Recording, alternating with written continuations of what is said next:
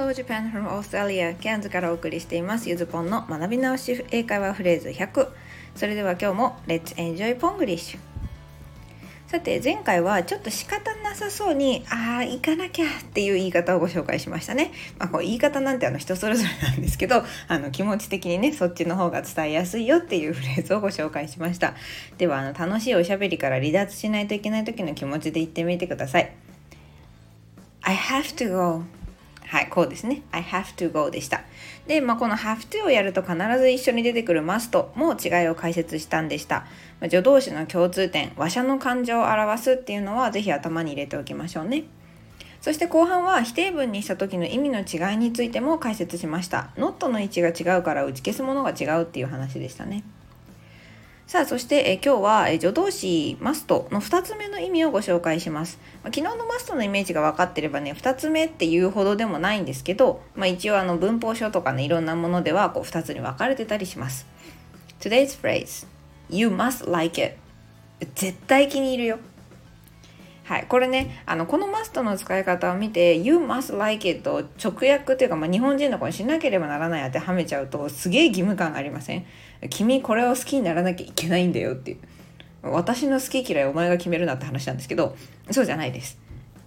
絶対気に入るよっていう時に must を使います。You must like it で、まあ、このマストの使い方を見て何々しなければならないと今日のフレーズでのマストの使い方に共通イメージが見出せた人、まあ、コアイメージですねあマストってそういうことかとなった人は今日のあの配信はね別にあの聞かなくてもいいと思います。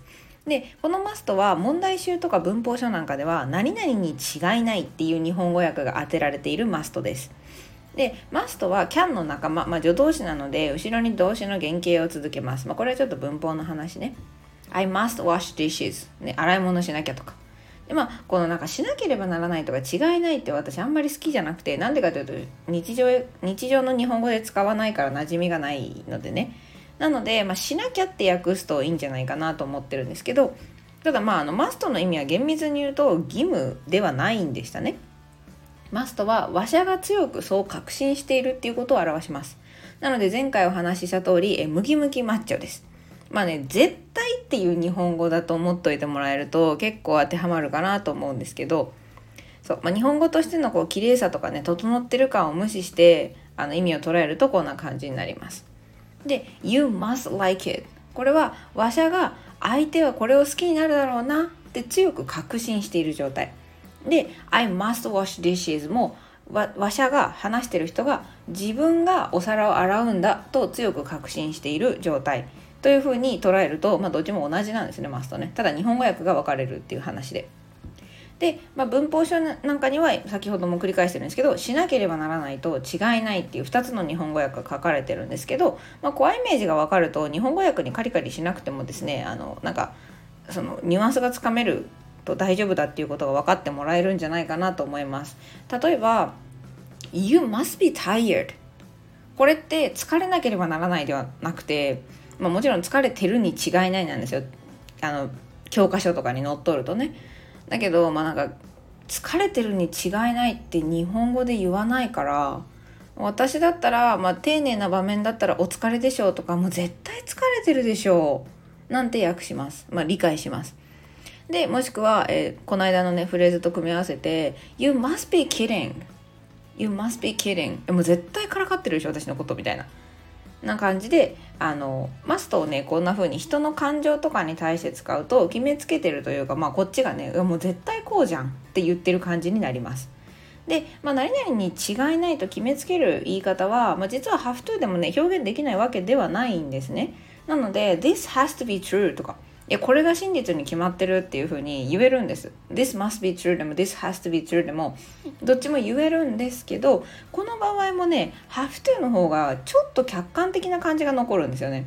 なので話者が勝手に思い込んで言ってるっていうよりはなんかこの This has to be true とかって言われるとちょっと客観的な根拠があるんじゃないかなとかなんかこう物的証拠が上がってるとか現場から容疑者の指紋が出てるとかなんかそういう理由があるんだろうなっていうふうにちょっと感じさせます。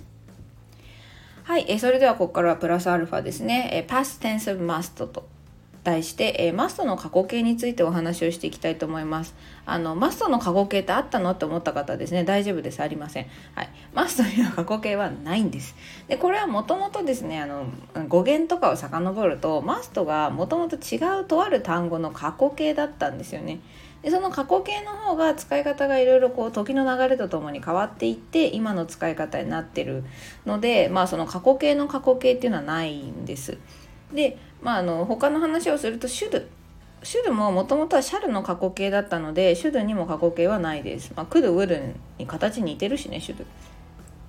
でじゃあ過去のことを何とかしなきゃいけなかったんだよって言いたい時別にあるじゃないですか。ね、例えばなんか昨日はなんか親が家にいなかったからさって自分で鍵持って行って開けなきゃいけなかったんだよとか、ね、もう自分で料理作んなきゃいけなかったんだみたいな。でそんな時には、えマストに過去形がないのでハフツを使うしかありません。で、まあ、ハブであればね、えー、先週も先週じゃないや昨日もお話しした通りは don't have to にできる、まあ、つまり didn't にもできるしこのハブは一般動詞のように使えるということです。だから昨日は歩いて学校行かなくちゃいけなかったんだって。例えばなんかチャリが壊れたとかね。いつもなら送ってくれてるのに送ってもらえないとかの時に I had to walk to school yesterday. 昨日は歩いて学校行かなきゃいけなかったんだ、まあ、こんな風に言えます。でマストを使って過去のことを表すこともね話すこともあるんですけどこの場合 had to とはねだいぶ意味が異なってきます。のでこちらはまた次回フレーズとして取り上げていきます。まあ練習としてですねちょっと今から英文読むので意味をつかんでみてください Thank you for having me. I bought a cake for you. Wow, it looks delicious. You didn't have to. はい、これ結構言い方日本人っぽいかなと勝手に思ってるんですけど Thank you for having me. I bought a cake for you. あの、なんだ、まあ、お招きありがとうみたいな感じですね。一緒にお招きいただいてありがとう。でケーキ買ってきたよって君にケーキ買ってきたよって言われて Wow it looks delicious. うわめっちゃ美味しそう。You didn't have to. そんなことしなくてもよかったのにと。このねしなくていいのにっていうのはよくあの奥様方使いますよね。この表現は実は感謝を伝えてます。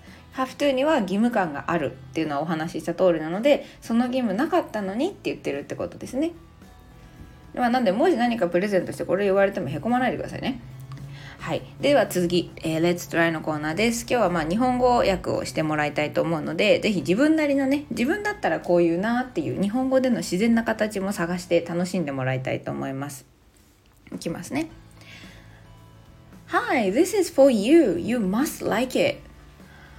Oh wow, so cute. I like this color. Oh, do you? Good on you. Oh, you didn't have to, but thank you so much. はい、ちょっと今回の声色変えるの忘れたんですけど、皆さん大丈夫でしたかね？はい、サンプルアンサーです。えっ、ー、と、This is for you, you must like it. これ君にって、これ君にあげるとか、まあ君にプレゼントだよって絶対気に入ると思うんだって。Wow, so cute. I like this color. うわ、めっちゃ可愛い。この色いいねって。Oh, do you? Good on you. あ、そう？よかったって。まあ、このそうはね、do you はでしょって訳してもいいかなと思うんですけど、よかったって。You didn't have to, but thank you so much. もうそんなしなくていいのに、でもありがとう。こんな感じでした。Okay, today's lesson is over. Thank you for listening. You must like English if you become able to speak English. Have a happy day with Spanglish. Bye.